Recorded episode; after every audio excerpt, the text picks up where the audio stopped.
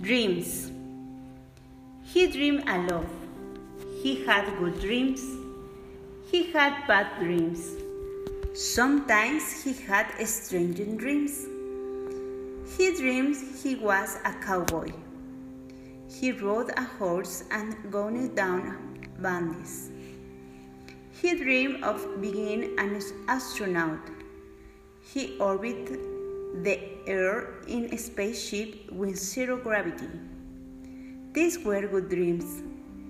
He dreamed he was in a room full of people.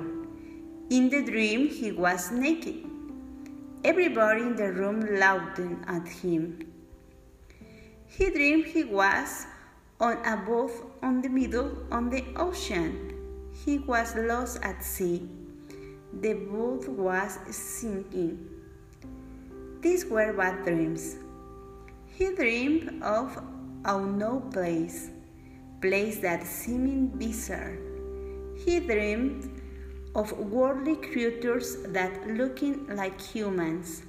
These were weird dreams. His dreams were fascinating. He wondered what they meant.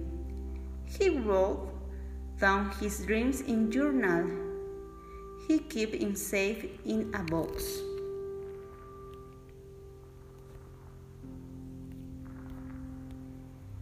I identify with my this reading. It's also have a strange dreams sometimes, other times very pleasant, pleasant and have I never know exactly what mean that what dreams what my dreams mean, but I think that dreams are things that we long for. The reading was interesting.